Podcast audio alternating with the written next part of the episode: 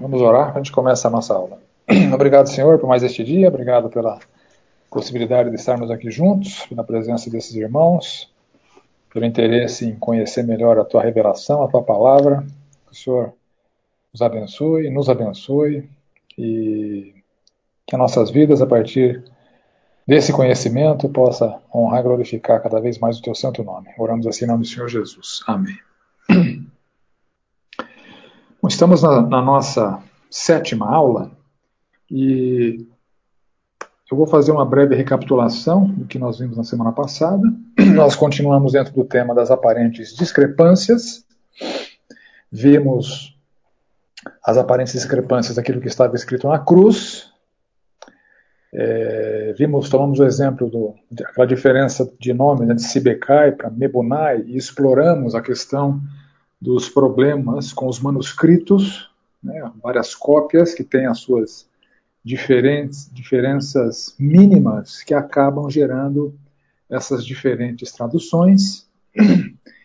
É, esclarecemos a questão da data da libertação do Joaquim. Aí entramos no, no tópico dos aparentes erros da Bíblia, morcegos com sendo tratados pela Bíblia como sendo aves, baleias como sendo peixes, lebres, é dito que elas ruminam, que a lua tem luz própria, que há insetos com quatro, quatro pés. E nós vimos que tudo isso é, é facilmente solucionável, né? Morcegos e baleias uma questão de convenção. É, lebre ruminante, viu que não, não há palavra hebraica para isso. A palavra hebraica é subir, subir é, o ato de comer subindo, no caso das lebres, as tornavam impuras porque elas comem, comem né, as próprias fezes, por isso que elas são animais impuros. É, a lua com luz própria a gente vê como preciosismo dos críticos. Né? Nos dias de hoje há referências à luz da lua, isso não é problema para ninguém. É, os insetos com quatro pés, nós vimos que não tem pés no original, é, são seres que andam de quatro, na verdade, seres que não andam em pé, que andam deitado, é, valor do pi errado, a gente resolveu. A questão da altura do Golias, de novo, aqueles problemas de, de diferenças entre os conjuntos de manuscritos. Alguns manuscritos trazem seis côvados e meio, alguns trazem quatro côvados e meio. E a gente avaliou as duas possibilidades e a plausibilidade né, dessa altura toda, se considerar principalmente a questão da indumentária do soldado, com a sandália alta, um capacete alto. Essa altura toda poderia ter sido é registrada com, com tudo isso. Né? A quantidade de pessoas no êxodo, a gente calculou que, em função dos, dos homens capazes de, de irem à guerra, a gente extrapolou para mulheres, crianças, idosos e, e, Levi, que não havia sido contado, a gente chegou a uma estimativa de 2 milhões e meio de pessoas. Na dúvida, como é que 75 pessoas que entraram se transformaram em 2 milhões e meio em 430 anos? A gente viu que isso é absolutamente plausível, é, sem nenhum exagero, uma taxa de crescimento populacional de 2,40 é, e poucos por cento, 45, se não me engano, por cento ao ano, é, considerando que a, os crescimentos populacionais se dão em progressão geométrica é, e não é, um crescimento linear, 4, 75 pessoas em 430 anos se transforma exatamente em 2 milhões e meio de pessoas com uma taxa de crescimento anual de 2,45%, que é menor do que a taxa de muitos países nos dias de hoje. Né? Vimos a questão do grão de mostarda, ser ou não a menor das sementes, vimos o contexto em que isso foi dito. Jesus não estava dando uma aula de botânica, estava simplesmente dizendo que era a menor das sementes que um agricultor usa na sua lavoura, Aí entramos no tópico que nós vamos dar continuidade hoje, que são os aparentes conflitos com a ciência. E tentando responder biblicamente a pergunta de, da idade do universo e da idade da Terra, bem como da raça humana. Introduziu o assunto na semana passada. É, no princípio criou Deus os céus e a terra, Gênesis 1, Gênesis 1, 26, também disse Deus, façamos o homem à nossa imagem, conforme a nossa semelhança, tenha ele domínio sobre os peixes do mar, sobre as aves do céu, sobre os animais domésticos, sobre a terra, sobre todos os répteis que rastejam sobre a terra. e houve tarde e manhã o sexto dia. Então Gênesis trata da criação dos céus, da terra, dos animais, de todos os seres vivos, né, plantas, e do, do homem, do ser humano. E nós vimos que alguns criacionistas que advogam é, que a Terra é, é jovem chegam a essa conclusão a partir de genealogias, a partir de cálculos que eles fazem nas genealogias de Gênesis 5, que vai de Adão até Noé, e de Gênesis 11, que vai de Noé até Abraão. E esses cálculos, esses cálculos baseados em genealogia apontam para uma Terra com cerca de 6 mil anos, uma Terra muito jovem. Então esses são os criacionistas da Terra jovem, os que creem que a Terra tem 6 mil anos, com base nos cálculos que eles fazem em genealogias. Ao passo que a gente vê que a evidência científica, uh, não sei com que peso, se com peso de lei, se com peso de teoria, enfim, mas o fato é que há esse conflito que os cientistas propõem que a idade do universo é de cerca de 14,5 bilhões de anos e a Terra teria cerca de 4,5 bilhões de anos, uma diferença muito significativa, né? sendo que a Terra é mais jovem do que o universo para os cientistas e nos cálculos deles está muito longe de ser 6 mil anos. E nós vimos que os teólogos que advogam a Terra jovem, eles advogam uma hermenêutica, uma, uma arte de interpretar a Bíblia literal. Esse é o argumento deles, né? É, que a Bíblia deve ser interpretada literalmente. E nós temos um exemplo de um, de um desses camaradas.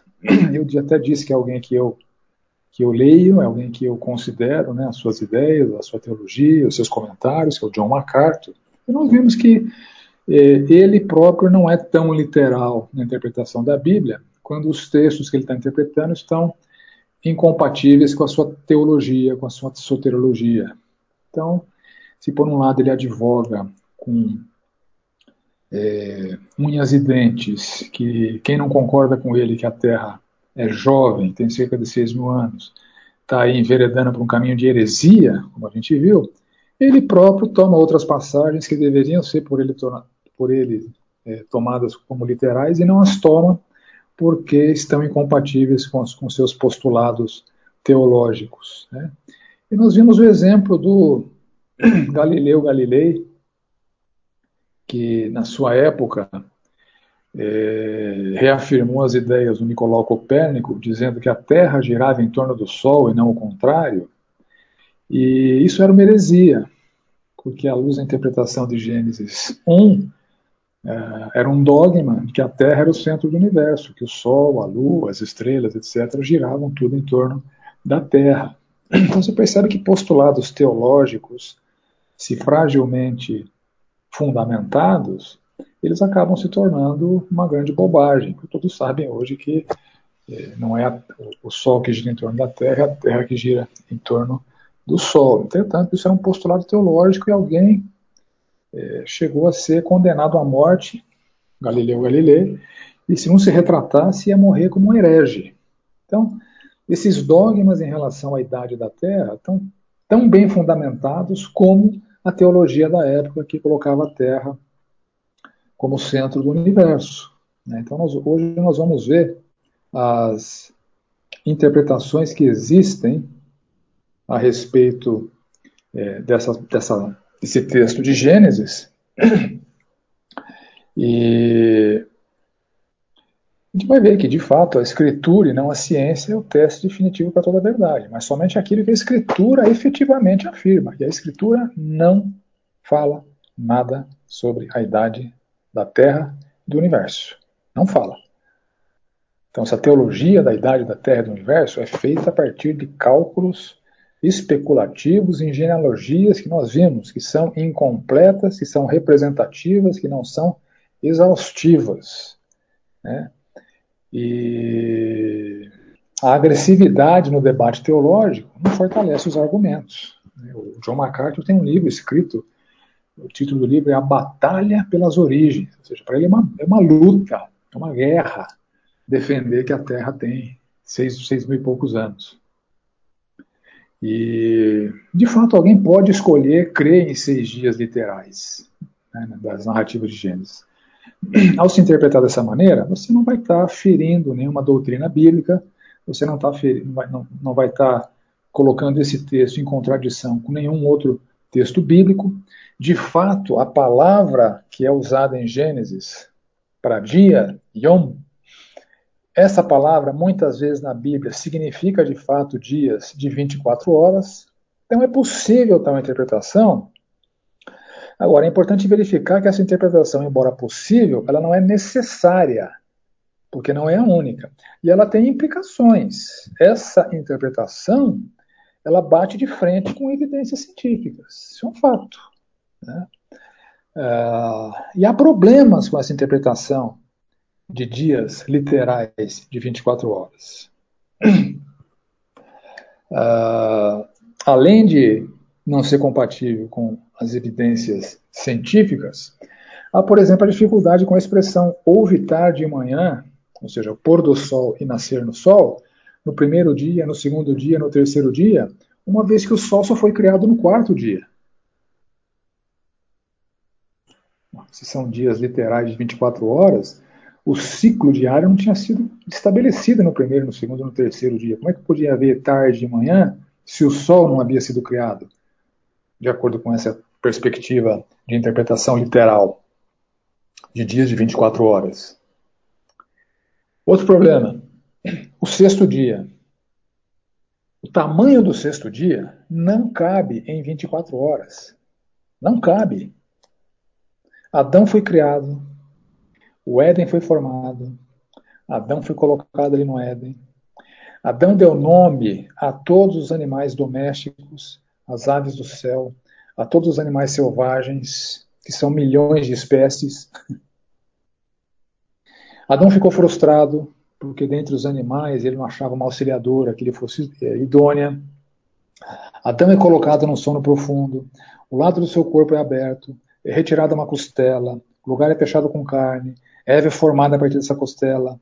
Adão é acordado, finalmente conhece a Eva. Então isso não cabe em 24 horas. Não cabe. Né? É... Então a gente não pode afirmar que os dias de Gênesis 1 são literalmente dias de 24 horas com a mesma certeza que a gente afirma outras verdades bíblicas, como por exemplo que Deus é o Criador. É... E o sexto dia, em especial o sétimo dia, parecem ser bem maiores do que 24 horas. E há é, uma sugestão de que o sétimo dia ainda está em aberto, que Deus está no seu descanso e o autor de Hebreus fala que nós precisamos nos esforçar para entrar nesse descanso de Deus, o descanso criacionista de Deus. Então, a gente vai ver agora uma primeira alternativa de interpretação para os dias é, da Bíblia, para os dias de criação que estão lá em Gênesis. E essa, essa primeira alternativa, os proponentes dizem que é uma interpretação literal, só que a conclusão que eles chegam, interpretando literalmente a palavra Yom, é que a Terra é velha, que ela pode ter sim bilhões de anos. Por quê? Porque a palavra Yom, literalmente, também se refere a períodos longos. Yom, na Bíblia, no Antigo Testamento, tem vários significados. Nem sempre significa um dia de 24 horas pode significar um período de tempo longo, definido ou indefinido. Então, a interpretação por essa primeira alternativa, é, que considera os seis períodos de tempo do Gênesis como períodos muito longos, também são literais. Porque consideram um sentido literal da palavra Yom, que não é dia de 24 horas. Em Gênesis, na narrativa da criação, Yom aparece como não sendo dias de 24 horas. Se você pegar ali Gênesis 2, de 1 a 4, você vai ler o seguinte: Assim foram concluídos os céus e a terra e tudo que neles há. E havendo Deus terminado, no dia sétimo, Yom, a sua obra que fizera, descansou neste dia de toda a sua obra que tinha feito. E abençoou Deus o dia, Yom, sétimo, e o santificou, porque nele descansou de toda a obra que, o criador, que como Criador fizera. Aí o verso 4, olha que interessante. Esta é a gênese do céu e da terra, dos céus e da terra, quando foram criados. Aí vem a palavra no dia, na nossa tradução aparece quando o Senhor Deus o criou, mas literalmente é no dia, Yom, que Deus o criou. Então em Gênesis, a palavra Yom aparece se referindo a todo o período da criação, e não só a um dia de 24 horas. Em Gênesis 2,4, Yom, mesma palavra que é utilizada como dias eh, anteriormente, aparece englobando os sete, os sete períodos eh, anteriores. Outros exemplos. Em Gênesis 6,4, a palavra Yom aparece assim: Naquele tempo havia gigantes na terra. É Yom. Não é dia de 24 horas aqui.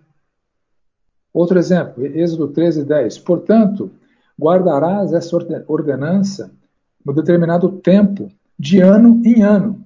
Ano em ano é Yom em Yom. Não é dia de 24 horas. Deuteronômio 2, 14.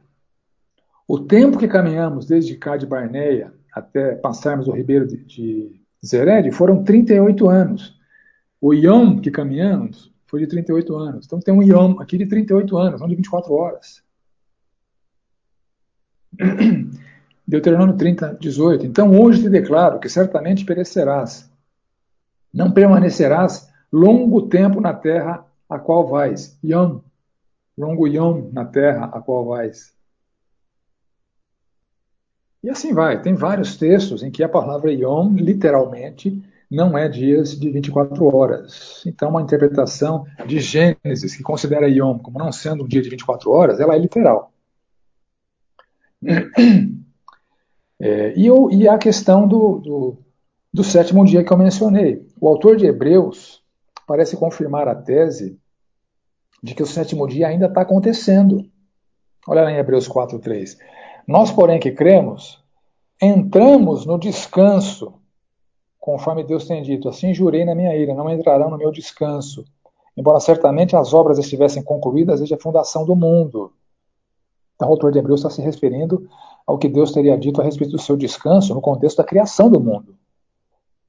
E descansou Deus no sétimo dia de todas as obras que fizera. E, normalmente, no mesmo lugar, não entrarão no meu descanso. Então, o autor de Hebreus afirma que o descanso de Deus ainda está vigente, é o sétimo dia. Bom, para mais detalhes, quem quiser ler mais sobre o assunto, sobre essa alternativa plausível assim, a interpretação literal de que os seis dias da Bíblia são dias de 24 horas, tem um curso que foi dado na igreja que chama Fé e Ciência, um olhar para o Gênesis. Isso está bem explicado, com bem, maior, bem mais é, detalhes né, e profundidade ali. Tem um livreto chamado Gênesis 1, do Hugh Ross, que é um, um PhD em astrofísica, que é, é, o líder de uma missão chamada Reasons to, to Believe, uma missão de cientistas que publicam argumentos pró doutrina da criação e um livro do John Green chamado uh, A Biblical Case for Old Earth Creationism, ou seja, é, defendendo que a, a, um, a possibilidade de a Bíblia estar tratando de um criacionismo da Terra velha. Então fica aí as recomendações. Olha, interessante, nessa alternativa de interpretação de que Yom não são dias de 24 horas, são literalmente períodos longos de tempo, veja é, o que o Hugh Ross, esse autor desse livreto Gênesis 1, One e de outros, e outras publicações, que é o líder lá da missão Reasons to Believe, olha o que ele fala a respeito da criação, da narrativa da criação de Gênesis 1. As evidências disponíveis hoje são surpreendentes, tanto em quantidade quanto em qualidade. Pela primeira vez na história, a ciência confirma cada evento da criação e a sua sequência tal como descrito em Gênesis 1. Atualmente se entende que cada um desses eventos demanda um insondável nível de precisão. Como pode essa comunicação ter vindo de qualquer fonte, senão do próprio Criador? A probabilidade de Moisés ter adivinhado os detalhes dos eventos da criação e tê-los colocado na sequência correta é menor do que uma chance em 40 milhões. Olha que interessante. A narrativa de Gênesis, embora não seja cientificamente exaustiva, ela é absolutamente compatível com a ciência, porque a sequência que está descrita ali em Gênesis é exatamente a sequência que a ciência aponta que os eventos aconteceram. E Moisés, para ter adivinhado isso, é uma chance em 40 milhões. Então isso demonstra que foi realmente uma revelação divina é, que Moisés documentou ali, porque ela é absolutamente científica do ponto de vista da sequência dos fatos que são narrados ali. Uma linguagem que não fosse verdadeira poderia confundir essa sequência, mas é uma sequência da criação, é a sequência exata que a ciência postula, você pode ver esses detalhes é, no livreto, nesse livreto do, do Rio Ross, Gênesis 1, está bem explicadinho ali. Antes de entrar para a segunda alternativa de interpretação, alguém tem alguma dúvida até aqui? Alguma colaboração? Ok. A segunda alternativa de interpretação para os dias da, da criação, como sendo é, como se chegando à conclusão de que a Terra é velha, é utilizando uma interpretação mais alegórica ou figurativa. Uh, então, os dias teriam sentido figurado ou representativo, não literal. Vários teólogos antigos e contemporâneos são adeptos dessa alternativa. Agostinho era adepto dessa alternativa, que não eram dias literais. E há em Gênesis indícios de uma linguagem figurada sendo utilizada. Há indícios, por exemplo, há um jardim com árvores místicas, uma árvore do conhecimento, do bem e do mal, e uma árvore da vida. Uma serpente, um animal, conversa com a mulher. Linguagem figurada, não é serpente, é Satanás. É, essa serpente que conversa com a mulher e, e, induz o pecado é depois amaldiçoada, porque rasteja. Então, o rastejar da cobra é uma, uma maldição pelo que ela teria feito a Eva. Isso é uma linguagem figurada. O tamanho do sexto dia é um indício de que é uma linguagem figurada, que ele não tinha 24 horas. A criação do homem a partir do pó da terra. Pó da terra é uma linguagem figurada. Criação da mulher a partir de uma, da transformação de uma costela do homem uma linguagem figurada. Que homem e mulher se tornamos uma só carne, é uma linguagem figurada. Que há dia e noite antes do quarto dia da criação do sol e da lua, uma linguagem figurada. Em Gênesis 3 é dito de uma espada flamejante que se movia em todas as direções para guardar o caminho da árvore da vida. É uma linguagem figurada. Então, a alternativa hermenêutica de considerar Gênesis 1 como uma linguagem alegórica figurada, também é possível. Né? Nós temos três alternativas de interpretação. Os é, literalistas radicais, que querem tomar a interpretação literal de Yom para dias de 24 horas. Alternativa literal, que considera Yom no sentido literal de não ser dias de 24 horas, esse período de tempo maior. Essa é, é terceira alternativa, que advoga que a linguagem de Gênesis é mística, é figurada, e tem vários indícios de que isso de fato acontece. Uh, há vários autores sérios, teólogos sérios, comprometidos com Deus, conservadores, que advogam o criacionismo da Terra Velha.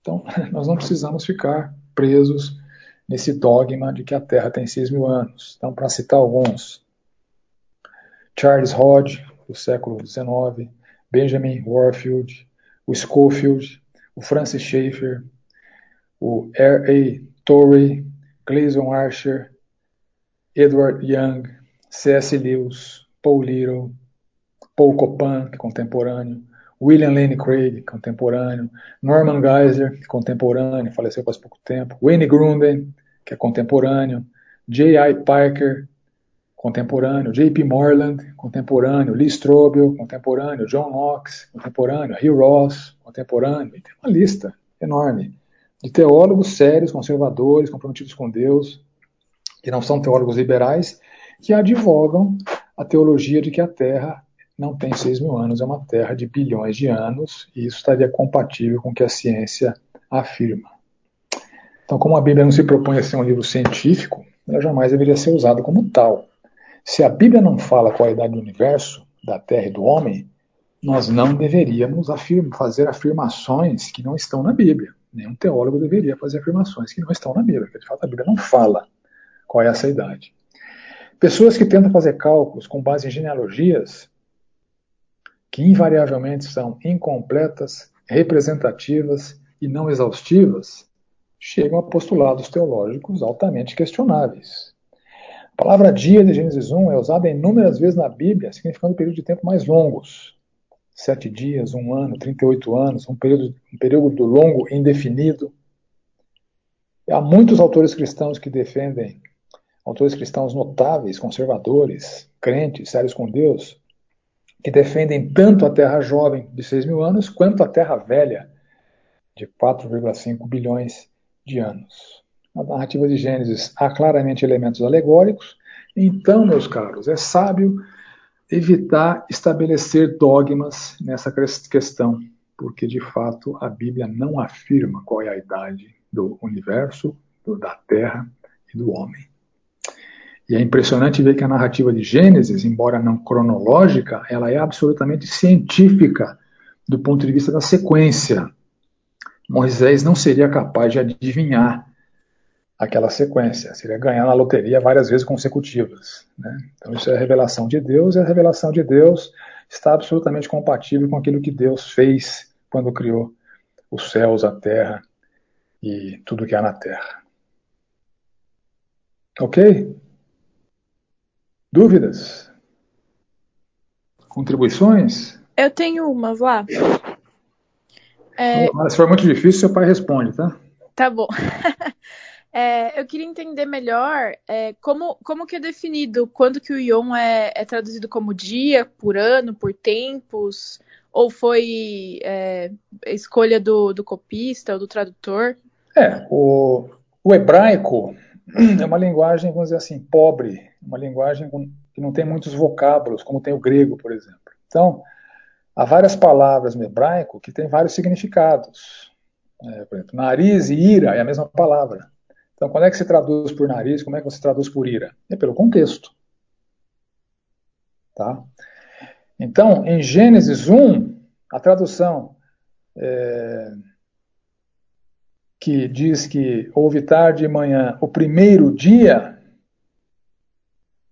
pode ser dia, mas poderia ser houve tarde e manhã, uma linguagem figurada, o primeiro período, sem ser dia de 24 uhum. horas. Também seria literal. Uhum. Tá? Então, quando a gente estuda a Bíblia, a gente tem que tomar esse cuidado de que, eventualmente, os tradutores é, eles não usaram as melhores palavras, ou as palavras mais apropriadas para expressar o que está escrito. Então a gente tem ferramentas hoje até para questionar os tradutores. A gente viu vários exemplos aqui, né? De que as palavras escolhidas nem sempre são as melhores. A gente viu, por exemplo, por exemplo lá de, de João, né? João é, 14, é, quando fala que Jesus estava meio-dia diante de Pilatos. Porque a hora sexta para o tradutor é meio-dia. E a gente viu que em João, hora sexta não é meio-dia. Hora sexta é horário romano, hora sexta é seis horas da manhã. Então a tradução uhum. que fala meio-dia não é a melhor tradução. Tem traduções que falam seis horas da manhã, então as traduções são melhores. Então a gente tem ferramentas hoje até para questionar os tradutores. E até para não tomar as traduções como sendo inspiradas. Inspirada é o original, a tradução não é inspirada, né? Por isso que é um bom exercício de interpretação e de entendimento da Bíblia, comparar traduções, e usar ferramentas, aquela ferramenta que eu apresentei para vocês no começo do curso, do Strongs, né, você não precisa conhecer nem grego, nem grego nem hebraico para saber qual é a palavra grega ou hebraica que está nos originais. Você pode questionar o tradutor, né? Pode ver o que, que ele usou. É, nem sempre o português tem a palavra para traduzir adequadamente. A gente viu também no exemplo de João 21, né? É, Pedro, tu me amas? Sim, senhor, eu te amo. Apacenta minhas ovelhas. É, é amo, pergunta amo, resposta amo. Só que as palavras usadas foram diferentes. Então, uhum. A gente uhum. tem ferramentas hoje para verificar se o tradutor usou a, a, palavra mais adequada. A gente viu que tem uma tradução que capta o sentido daquele diálogo, que as outras perdem. Então, a tradução nem sempre é adequada, e é, é o contexto que indica qual que é a melhor tradução, e a Bíblia se interpreta com a própria Bíblia. Né? Ah, então, João não poderia, Jesus em João não poderia estar diante de Pilatos ao meio-dia, porque Marcos fala que às nove horas da manhã ele estava crucificado. Então, você tem que cruzar ah, o que é traduzido, o que é entendido, com outras passagens bíblicas. Né? A Bíblia se interpreta com a própria Bíblia. Se Marcos falou que é 9 horas da manhã, a hora sexta em João não pode ser meio-dia. Isso é uma conclusão óbvia. De fato, não é. Marcos usa o horário judaico e João usa o horário romano. E assim vai. A, a interpretação não é uma ciência fácil. A hermenêutica é uma ciência complexa, é, é uma escola. Há várias escolas de, de hermenêutica, né? eu mencionei algumas aqui, os literalistas extremados, né? é, os alegoristas extremados, tudo na Bíblia é símbolo, tudo na Bíblia, na Bíblia é alegoria. Então, é, meu, meu parecer é que a escola de hermenêutica mais adequada é aquela que considera os textos literais como sendo literais e considera os textos figurados como sendo figurados. Porque você está tão errado quando toma um texto figurado como literal, como quando toma um texto literal como figurado. É o mesmo erro. Então, uhum. Paul MacArthur, em Gênesis, comete esse erro. Há textos que ele não é literal, entretanto, ele quer ser literal lá em Gênesis, que não é uma linguagem que dá para ser dogmático na questão da literalidade, porque tá, há elementos alegóricos. Né? Agora, quem tem, tem dificuldade com, com, com, simbolismo, com alegoria, também pode tomar a palavra yom como período de longo, de longo, é, longo período de tempo, que é literal também. Yom significa isso. Aí, houve tarde e manhã, para Yom, sendo um período de longo tempo, é uma linguagem figurada, né? E por que tarde e manhã? Esquisito isso, hein? Houve tarde e manhã, o primeiro dia, houve tarde e manhã, o segundo dia, porque no calendário e na forma do, do, do judeu de contabilizar o tempo, o dia começa à tarde com o final do dia anterior no pôr do sol. Esse é o início do dia. E o dia produtivo começa na manhã, quando o sol nasce. Então, por isso a expressão houve tarde e manhã. Uma, uma expressão judaica, uma expressão hebraica. Que no caso de tomar Yom como sendo período de tempo longo, ela tem que ser considerada figurativa, não literal. Né? Respondi, Ana? Sim, obrigada. Nada. Ok, meus irmãos, vamos para o próximo. É... Próxima dificuldade. O próximo aparente conflito com a ciência. Vamos lá para. Deixa eu me achar aqui, peraí. Josué 10, a partir do verso 1. Tendo Adonisedeque, rei de Jerusalém, ouvido que Josué tomara Ai e havia destruído totalmente, e feito a Ai e ao seu rei como fizera a Jericó e ao seu rei, e que os moradores de Gibeão fizeram paz com os israelitas e estavam no meio deles, temeu muito porque Gibeão era cidade grande, como uma das cidades reais, e ainda maior do que Ai, e todos os seus homens eram valentes. Então Josué falou ao Senhor, no dia em que o Senhor entregou os amorreus nas mãos dos filhos de Israel, e disse na presença dos israelitas: Sol, detente em Gibeão, e tu, lua, no vale de Ai-Jalom. E o sol se deteve, e a lua parou até que o povo se vingou dos seus inimigos. Não está isso é, escrito no livro dos justos? O sol, pois, se deteve no meio do céu e não se apressou a pôr-se, quase um dia inteiro. Então, a dificuldade é, desse texto é óbvia, né? que é, tem essa narrativa afirmando que a, o Sol parou, a Lua parou, ou seja, a Terra parou de girar em torno do Sol e a Lua parou de girar em torno da Terra. Esse é o desdobramento dessa afirmação que está registrada ali em Josué. Né? Ah, e, é, e é reforçado em Abacuque. Abacuque 3 fala: O sol e a lua pararam nas suas moradas ao resplandecer da luz das tuas flechas sibilantes, ao fulgor do relâmpago da tua lança. Então, é, a narrativa de Josué é reforçada ali em Abacuque e, fazendo um resumo do que aconteceu, a cidade de Gibeão tinha feito um acordo com Josué, o rei amorreu de Jerusalém se junta com outros quatro reis e se acampam próximo de Gibeão. Josué é avisado e durante a noite ele sobe de Gilgal e os ataca de surpresa. Eles fogem e o Senhor finaliza a derrota com uma tempestade de granizo. Então, a tempestade de granizo mata mais do que o exército de Israel. Em algum momento antes da batalha, Josué ora e pede para que o dia não acabasse enquanto não vencesse e o sol e a lua se detiveram até a consumação da vitória. Então, verso 3: o sol parou no meio do céu por quase um dia inteiro e não se pôs. Então, os problemas aqui é que é, críticos afirmam que é impossível que a Terra tenha parado com seu movimento de, de rotação, né? E também afirmam que é impossível que a Lua tenha parado na sua órbita terrestre. Então, esses dois fatos teriam causado uma série de catástrofes naturais. Né? Se a Terra parasse né, de girar em torno de si, se a Lua parasse de girar em torno da Terra, isso causaria uma série de cataclismas, então isso não aconteceu. E a raiz do problema está no pensamento naturalista, que nega a possibilidade de milagres. Em um mundo que, segundo eles, é regido por leis e forças naturais exclusivamente. Os naturalistas negam a possibilidade de milagres e eles é, subestimam a onipotência de Deus e acusam a Bíblia de ser cientificamente inadequada. É uma série de propostas para explicar o que aconteceu ali. É, a maioria dessas propostas busca acomodar o texto bíblico a esse ceticismo naturalista. E nós não precisamos fazer isso, né, como esses naturalistas fazem. Naturalistas que aparentemente são cristãos. Então a Terra não teria parado, teria só atrasado um pouco, é, houve um prolongamento da escuridão da noite, houve, na verdade, uma eclipse né, do Sol e da Lua. Né?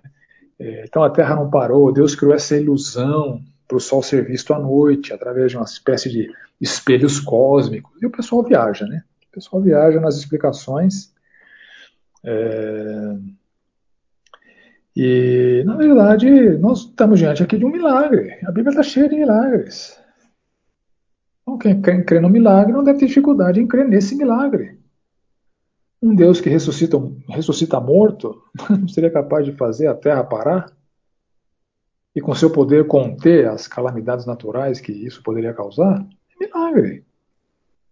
Então, nós que cremos em milagre, não temos problemas em acreditar que de fato Deus operou dessa maneira, a lua parou, como está escrito, a terra parou, porque o sol parou de, de se movimentar. É... E tem gente que, do outro lado, né, argumentando, tentando, no afã de argumentar a favor do milagre, começa a fazer especulações, achar medições que corroboram que há um dia perdido na história da humanidade. Mas esse tipo de medição simplesmente não é possível. Não adianta querer argumentar em favor da Bíblia usando argumentos chulos. Um monte de gente faz isso, né? no afã de respaldar a Escritura, usa informações pouco confiáveis. Só diminui a credibilidade da Bíblia. Então, histórias fabricadas, além de anticristãs, só alimentam o ceticismo. Né? E há quem afirme que esse registro de um dia prolongado é, em que o Sol aparentemente demorou mais do que o usual para se pôr, há quem afirme que esse registro existe também em outras culturas, e não só na Bíblia. Eu não encontrei fontes confiáveis dessas afirmações. Né, mas na literatura que eu consultei, ele está dizendo que um historiador grego chamado Heródoto teria documentado isso, que lendas chinesas trariam isso, que há registros mexicanos, né, é, ou de astecas, ou de, de maias, que indicam isso, que há registros peruanos, né, dos incas, que teriam indicado isso. Entretanto, não encontrei nenhuma fonte confiável. Estou mencionando o que alguns, alguns dos autores estão dizendo. Meu temor é que esse tipo de afirmação caia na, no extremo de ser uma, uma informação não confiável que vai alimentar o ceticismo ao invés de corroborar com a palavra de Deus. Mas fica aí a, a, a menção de que há relatos fragilmente documentados de que esse registro também existe em outras culturas. Mas é um milagre. Quem crê em milagre não tem dificuldade de crer que Deus, Deus que ressuscita um morto, poderia conter a terra, porque ele é onipotente. Ok?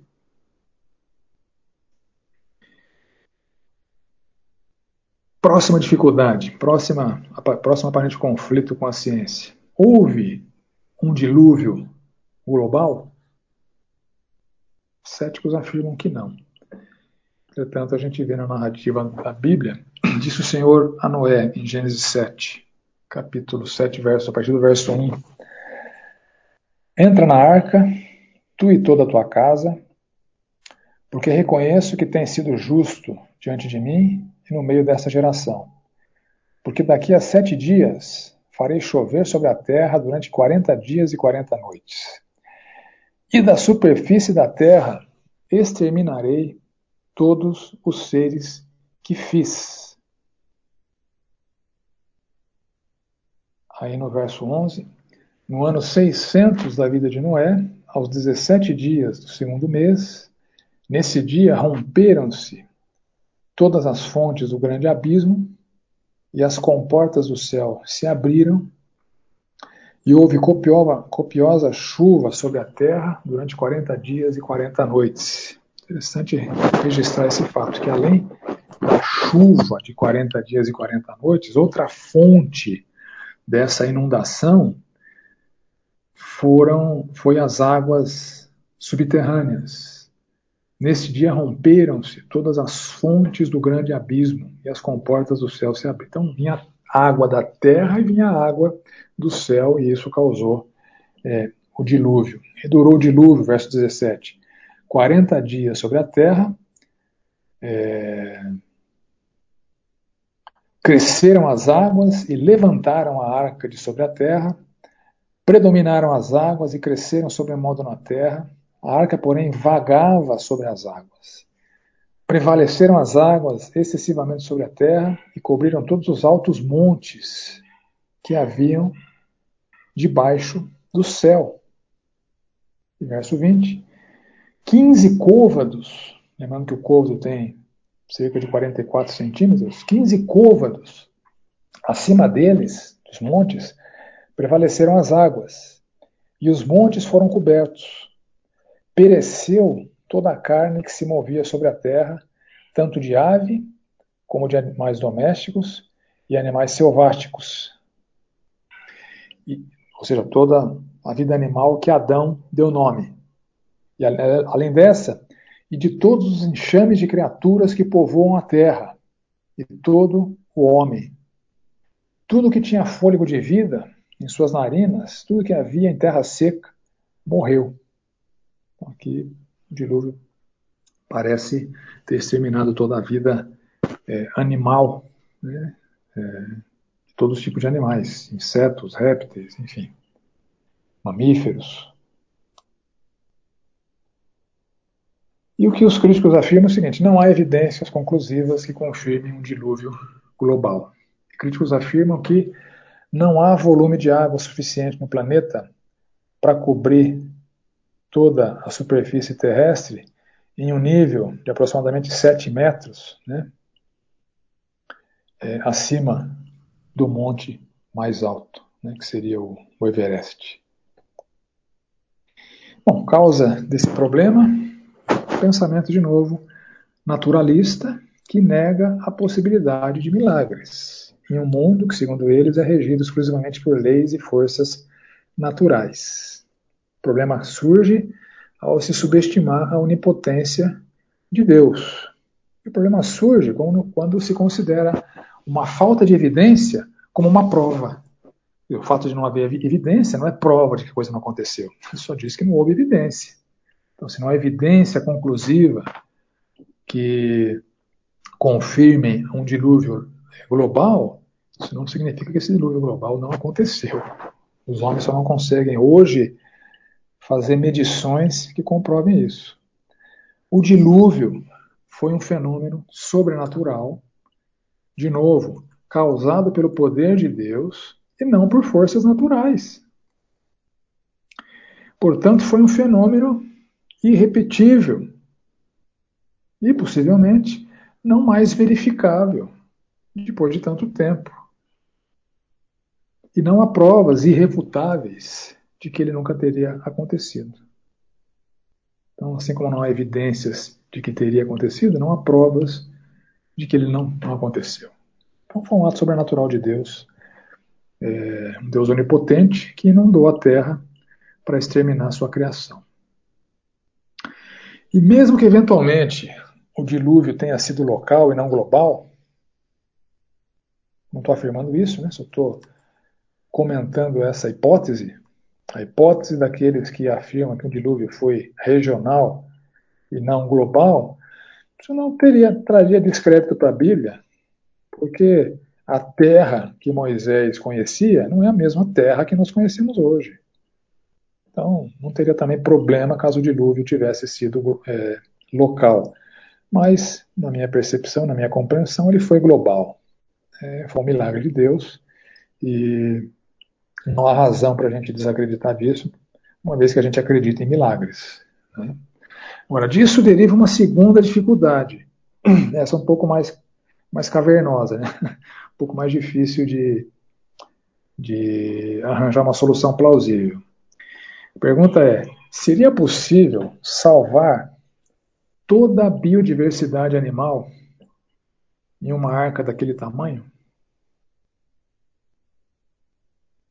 Essa é uma dificuldade. Vamos ver o tamanho dessa arca. Gênesis 6. Faz uma arca de tábuas de cipreste. Nela farás compartimentos e a calafetarás com betume por dentro e por fora.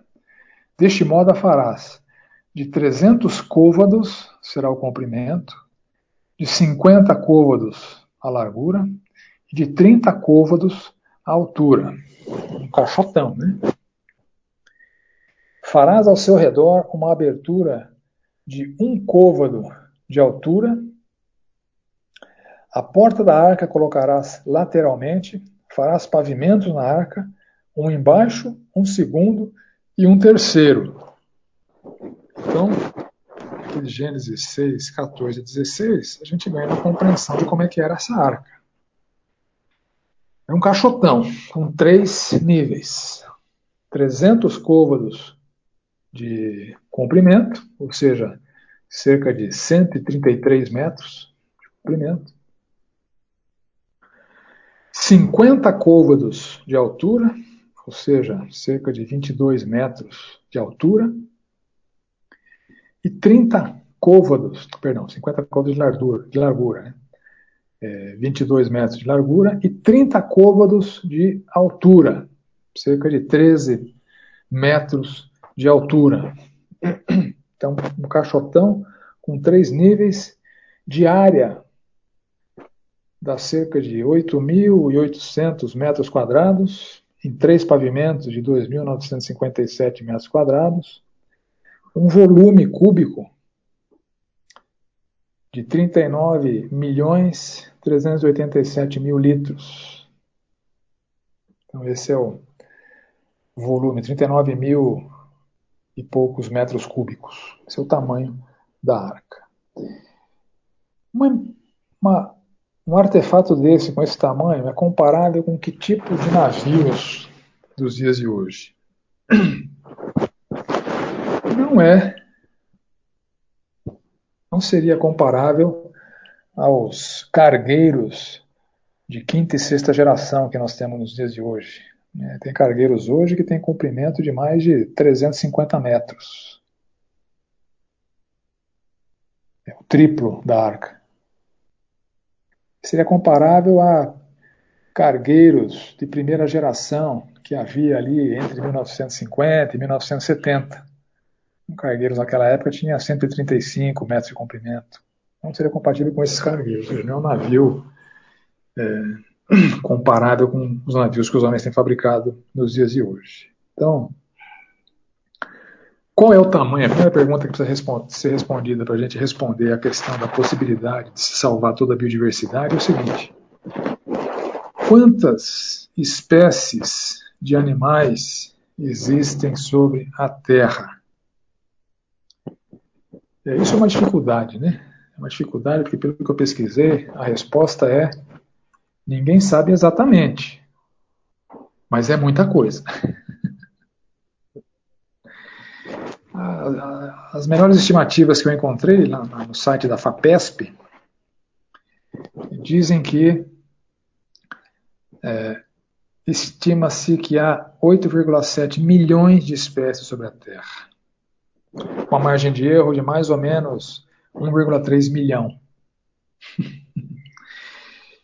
Desses 8,7 milhões, 6,5 milhões seriam terrestres e 2,5 é, aquáticos. Ou seja, os que teriam morrido no dilúvio são os 6,5 milhões de espécies de animais terrestres. Então, caberia na arca cerca de 6,5 milhões de espécies de animais terrestres?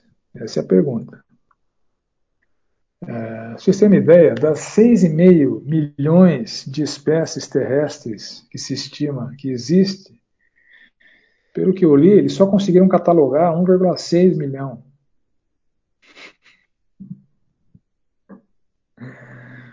Está catalogado com nome, registrado, etc. Tem 1,6 milhão, mas existem 6,5 milhões, segundo essas estimativas. Então, é, esses milhões de espécies terrestres, esse seria o problema, né?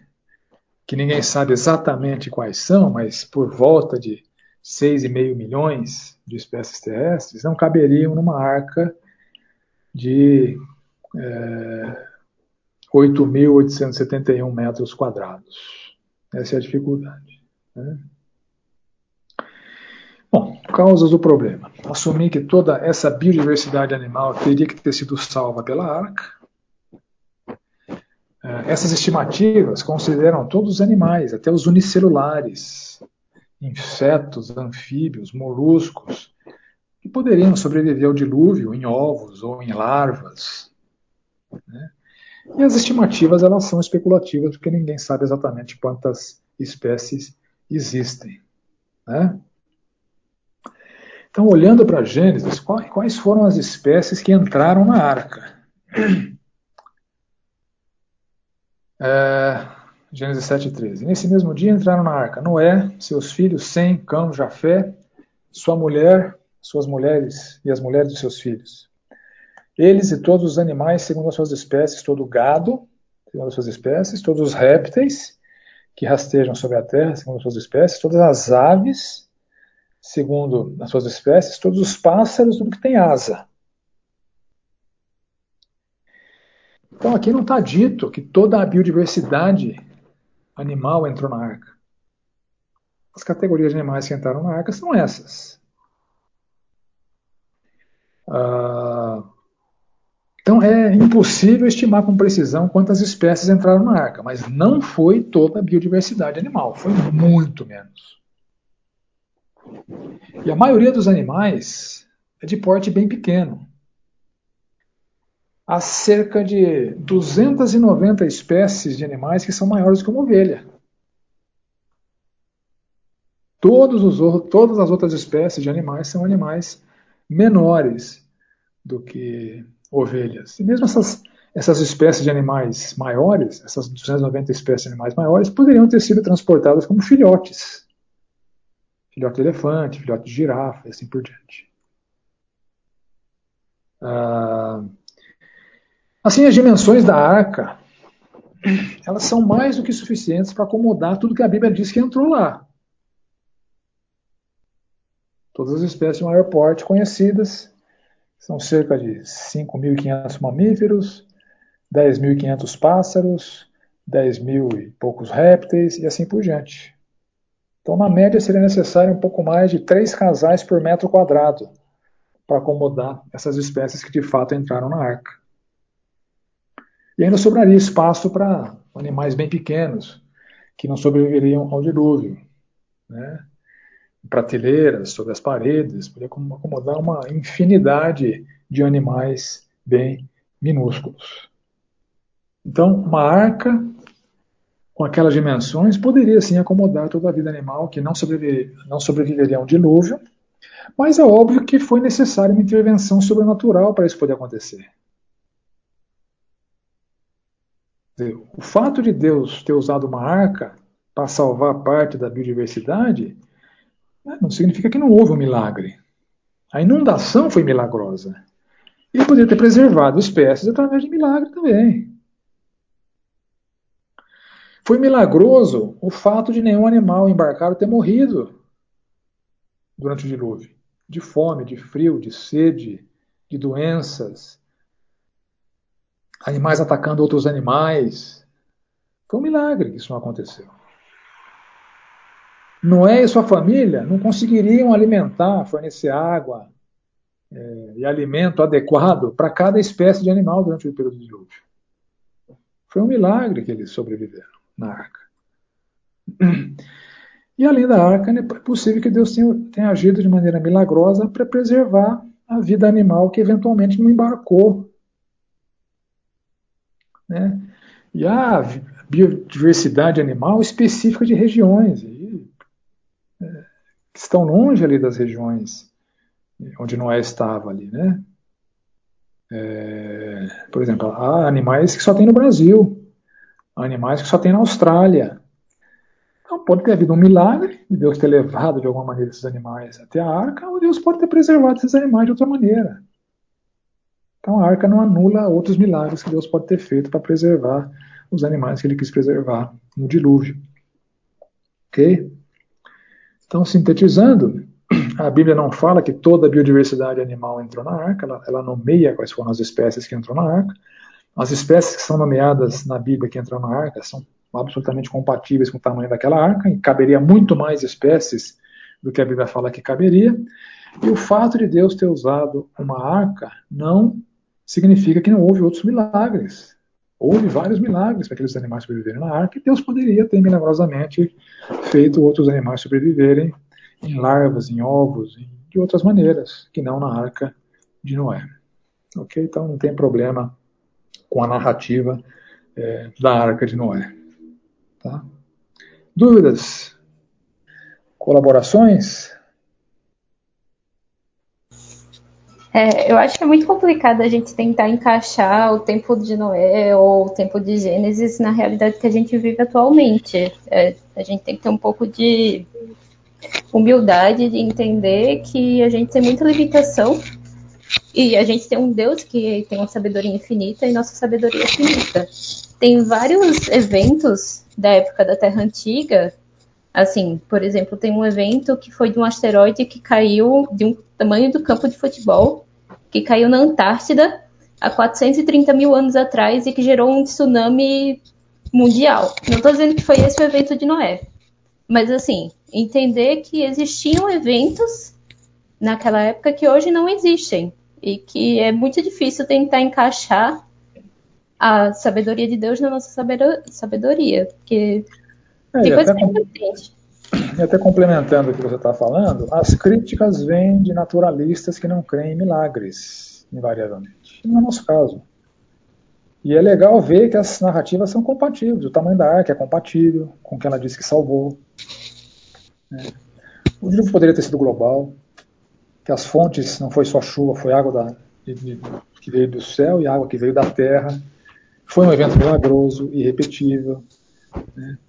Então, é, É importante é, reforçar isso. As críticas vêm dos céticos naturalistas que negam a possibilidade de milagres. Nós só estamos averiguando que as narrativas bíblicas, embora não sejam científicas, elas são adequadas. Gênesis 1 é surpreendentemente adequado. Uma chance é, e exatamente que um, um, dilúvio global, assim, um dilúvio ou uma tsunami extraordinária é compatível, porque uhum. já existe evidências científicas que apontam que existiram dilúvios enormes e mega tsunamis. Sim. E há 430 mil anos atrás, é, há esses... milhões de anos atrás, é, não, é, não era o mundo que a gente tem hoje. E esses dilúvios enormes e tsunamis que foram é, causados por causas naturais, imagina um Deus causando um sobrenaturalmente. É, enfim, é difícil tentar encaixar coisas é, não, que não, não, não você cabem não na explica, nossa Você não explica a Bíblia com pensamento naturalista. Você não é. explica a Bíblia com pensamento naturalista porque é, as narrativas são tem um componente milagroso ali, que é pela fé que a gente, que a gente crê. Né? Mas por isso que esse curso é destinado a crentes, né? que não negam a possibilidade de milagres. A abordagem para o cético seria diferente, né? obviamente. Né? Ok, meus irmãos, então Entramos agora no próximo tópico, que eu estou chamando aqui de afirmações difíceis de acreditar. Você está lá na Bíblia, mas hum, é difícil de engolir. Vamos ver. Por exemplo, uma terra de gigantes, onde anjos fazem sexo. Isso é o que é, tem sido realidade no imaginário popular de muita gente que lê é, certos textos da Escritura. Né? Então vamos lá, em Gênesis 6, 4. Ora, naquele tempo havia gigantes na terra. E também depois, quando os filhos de Deus possuíram as filhas dos homens, as quais lhes deram filhos, esses foram valentes, varões de renome na antiguidade. Então, há quem entenda esse verso com seguinte para, os seguintes paradigmas. Primeiro, gigantes, no paradigma de Gulliver, né? Gulliver em Lilliput. Isso é um paradigma de, do entendimento da palavra gigante. E filhos de Deus, com o paradigma, por exemplo, de João 1,6. No dia em que os filhos de Deus vieram apresentar-se perante o Senhor, veio também Satanás entre eles. Então, ali em Jó, 1,6, os filhos de Deus são seres espirituais, angelicais, e Satanás se infiltrou no meio deles. Então seriam esses filhos de Deus, mencionados em João 6, que em Gênesis 6,4, quando os filhos de Deus possuíram as filhas dos homens, as quais lhe deram filhos, eu já ouvi isso em classe de escola bíblica na igreja gente dizendo que esses, esse, esse sexo angelical com mulheres é, deu origem a uma série de seres mitológicos, né, que, que, que eram, que eram é, super-humanos, né, Hércules, é, vários personagens da mitologia grega, né, que são essa mistura de sexo entre anjos. Quando o anjo faz sexo com mulher, o que nasce ali é um, é um, semi, um semideus, né? um semi-anjo, sei lá. Né? Então, essa é a origem dessa afirmação de que havia uma terra de gigantes onde anjos faziam sexo. Eu me lembro que, alguns anos atrás, circulou pela internet, né, e alguém da igreja me mandou um suposto achado arqueológico onde um crânio do tamanho de um homem, um crânio humano do tamanho de um homem teria sido achado em alguma escavação. E tem uma, tem uma foto de um arqueólogo debruçado em cima desse crânio, limpando a terra dele. Isso circulou, olha só, a Bíblia está certa, né? tinha gigantes na terra, etc. Né? É aquilo que eu falei, né? você usar um argumento chulo para tentar reforçar uma verdade bíblica só colabora com o ceticismo. Aquilo foi uma montagem. O cara que montou se, se apresentou depois. E crentes estavam usando aquilo lá como uma, uma argumentação em prol da compreensão equivocada deles de gigantes. Então aquela imagem, não sei se vocês se depararam com ela, era uma farsa, era uma montagem. Então olha só, as histórias de gigantes que nós conhecemos hoje são todas mitológicas. E a Bíblia, você confundir mitologia com Bíblia, você vai chegar numa conclusão equivocada. Né? É, e a Bíblia fala que anjos não fazem sexo. Quando perguntaram para Jesus, né, a mulher que casou com vários camaradas, no céu ela vai fazer sexo com quem? Ele falou, no céu que são que nem os anjos, não vai ter sexo. Ou seja, anjos não fazem sexo. É impossível essa miscigenação de espécies tão diferentes, a espécie humana com a espécie espiritual. É impossível. Então não é, não é isso que Gênesis está, dizendo seguramente. Né? Ah, e há uma falta de entendimento sobre esse termo gigante, que é traduzido por gigante, que aparece ali em Gênesis 6,4 e aparece de novo lá em Números 13. Também vimos ali gigantes, os filhos de Anak, são descendentes de gigantes, e éramos aos, aos, nossos próprios olhos como gafanhotos, assim como éramos aos seus olhos. Então, uma hipérbole hebraica, né, da, da literatura hebraica, descrevendo como aqueles homens eram bem maiores do que os homens de Israel. Então, é, eu me lembro na minha infância, tinha um seriado na televisão que chamava Terra de Gigantes. Não sei se alguém tem idade para ter visto isso aqui. Mas esse é o paradigma né, de pessoas que interpretam esse texto de maneira equivocada. Né? Literalmente, Nefil, né, que da onde vem a palavra Nefilim, é alguém de estatura elevada. São homens de grande estatura, guerreiros valentes e fortes. São homens grandes. A gente tem hoje homens que são considerados gigantes, né? Muito mais altos, muito mais fortes do que a média. Esses são os gigantes da Bíblia.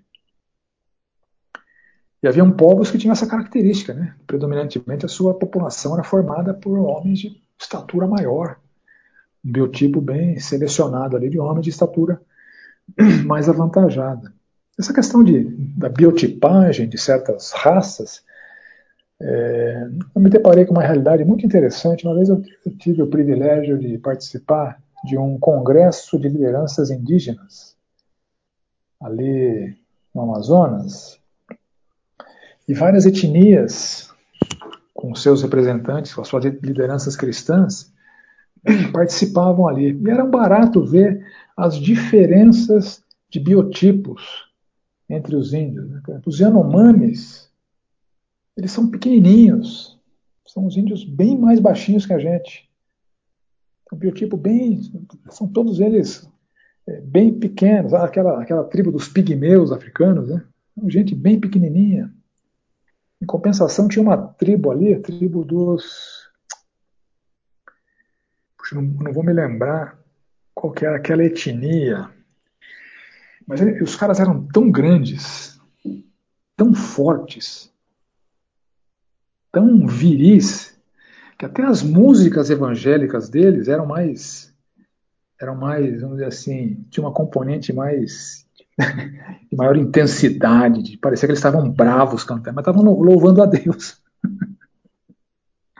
Então, biotipos bem distintos, né? entre raças distintas, é o que acontecia na Bíblia. Haviam povos ali que tinham esse, essa característica da, da biotipagem das, dos, da população, serem pessoas mais avantajadas, mais altas. Né? E eram chamados de, de gigantes. Esse é o termo bíblico, mas não é o Gulliver.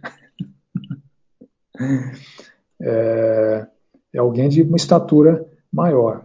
E os filhos de Deus, que fizeram sexo com as filhas dos homens, das quais nasceram valentes, não são os anjos. Mateus 22, 30. Porque na ressurreição nem casam, nem se dão em casamento. São, porém, como os anjos do céu. Anjo não tem sexo, anjo não faz sexo. Então, casamento com essa mistura cosmológica simplesmente não é possível, não é o que a Bíblia está falando. Então, quem são os filhos de Deus? De Gênesis 6. Não são os filhos de Deus de João 1. De Deus é um termo genérico. Em João 1 está sendo usado para se referir a seres angelicais. Em Gênesis 6, quem seriam? Então, tem duas possibilidades. Os filhos de Deus que estavam se contaminando com as filhas dos homens é, era uma referência aos casamentos religiosamente mistos, então homens do povo de Deus fazendo é, sexo com mulheres dos pagãos. Né? É, ou, uma outra possibilidade, casamentos socialmente mistos, né? ou seja, filhos da aristocracia. Então, filho de Elohim, Elohim pode significar aristocracia, não só Deus. Como eu disse, o hebraico é, uma, é um idioma pobre. Então, Elohim, embora seja é, traduzido muitas vezes por Deus, pode também significar é, um, um, juiz, um, um, governante, um aristocrata. Por exemplo, em Êxodo 21, 6, então seu Senhor o levará aos juízes, juízes ali Elohim. Os filhos dos Elohims pode significar esse filho dessa aristocracia que estava se misturando com a plebe. Então são as duas possibilidades ou casamentos religiosamente mistos, ou casamentos socialmente mistos. Isso significa literalmente o texto ali em Gênesis. Tá? Então não tem anjo fazendo sexo, e Gulliver não vivia naquela época. Isso são é, compreensões inadequadas com paradigmas é, inapropriados para se interpretar a palavra de Deus. Dúvidas? Contribuições? Próximo texto difícil de engolir para alguns, né?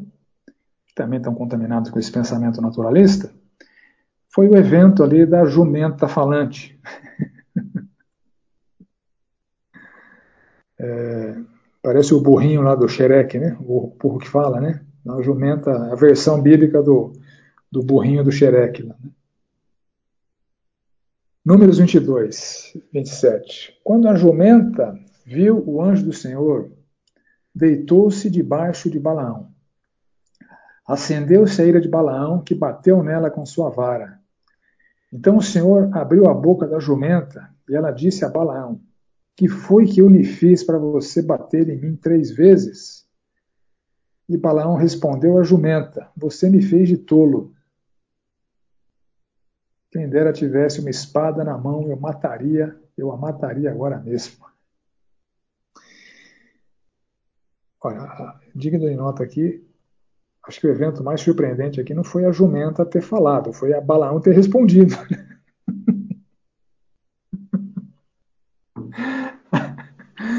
O cara fala com a jumenta, fala, o cara responde, eu saía correndo. Eu saía correndo, o que é isso? Então, não foi a jumenta que fez ele de tolo, parecia ser um tolo mesmo, um cara que fala com jumento né? é, é outro. Né? Ah, mas a jumenta disse a Balaão: Não sou sua jumenta que você sempre montou até o dia de hoje? Tenho eu o costume de fazer isso com você? Não, disse ele. Ah, então, o problema aqui, de novo, nesse paradigma mitológico das histórias de animais que falam que a gente conhece. Né?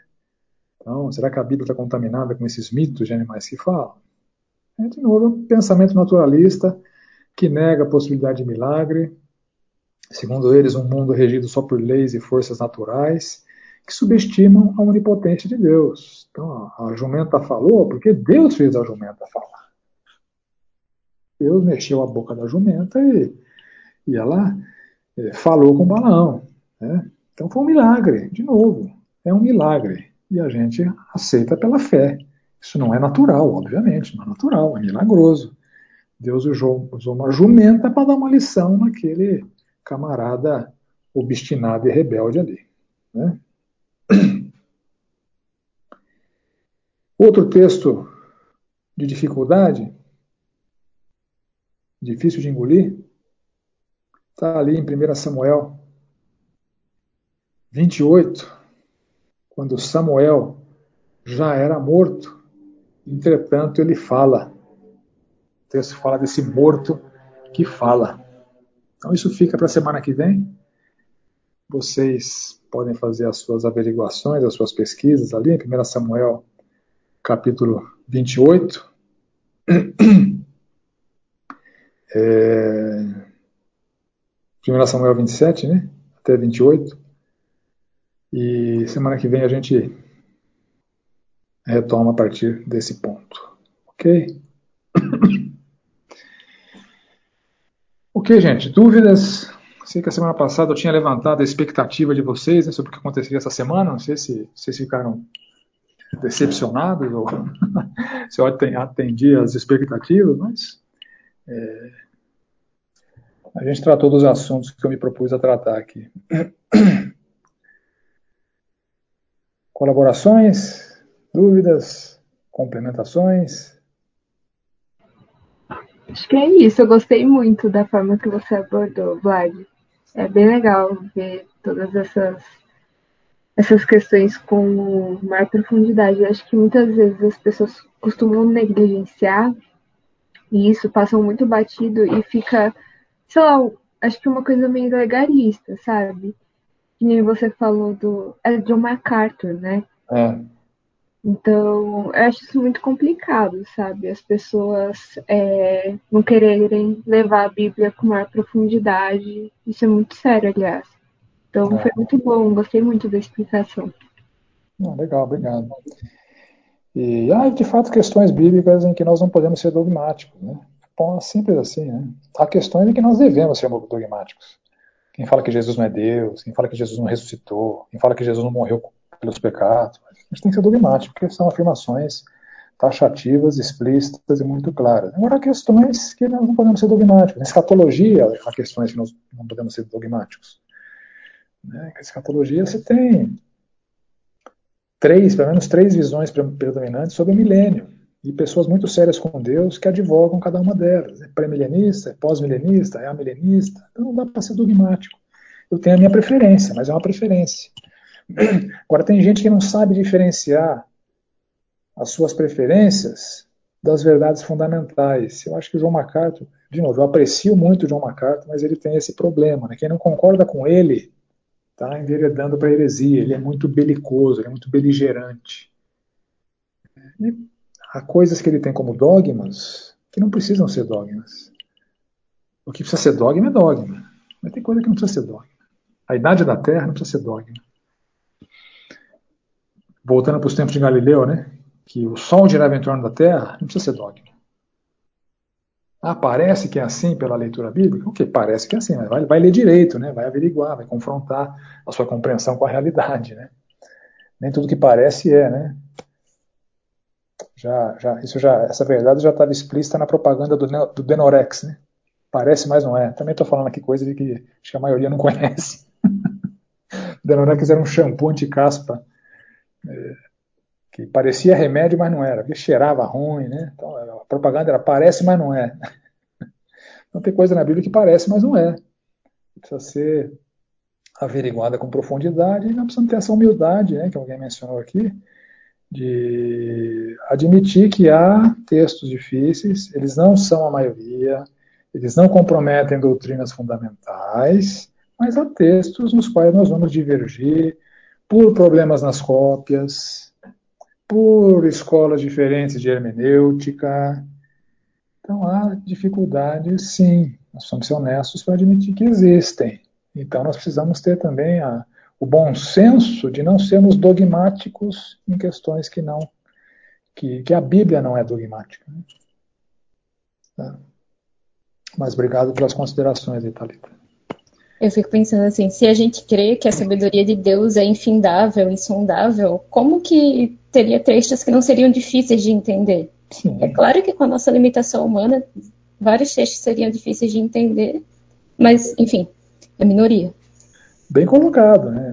No, no processo de revelação de um Deus cuja sabedoria é infinita para homem de sabedoria limitada, usando os recursos que Deus utilizou, é óbvio que nascem, que nascem é, dificuldades. Né? Pedro cita essas dificuldades quando ele escreve ali que, na, que, que nos escritos de Paulo há coisas difíceis de entender,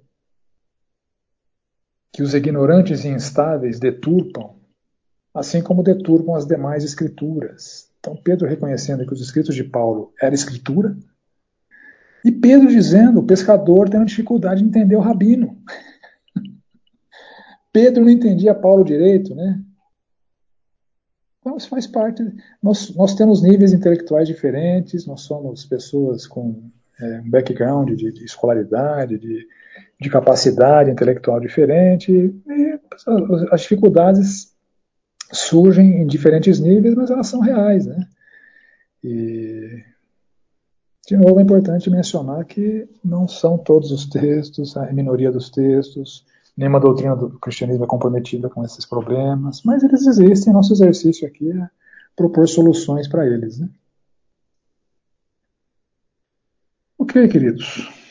Bom estar com vocês mais essa semana. Vamos orar para a gente terminar esse, esse tempo aqui. Pai amado, obrigado pelo tempo que investimos aqui na tua palavra.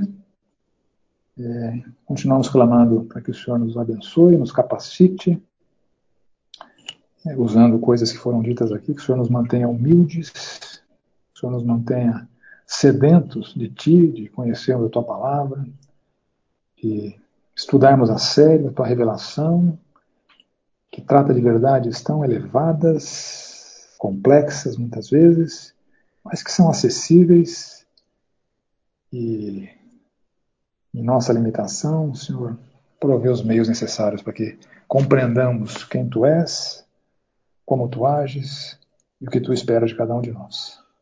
Que o Senhor nos dê a devida força para que na nossa caminhada contigo nós honremos o Teu santo nome. Oramos assim em nome do Senhor Jesus. Amém.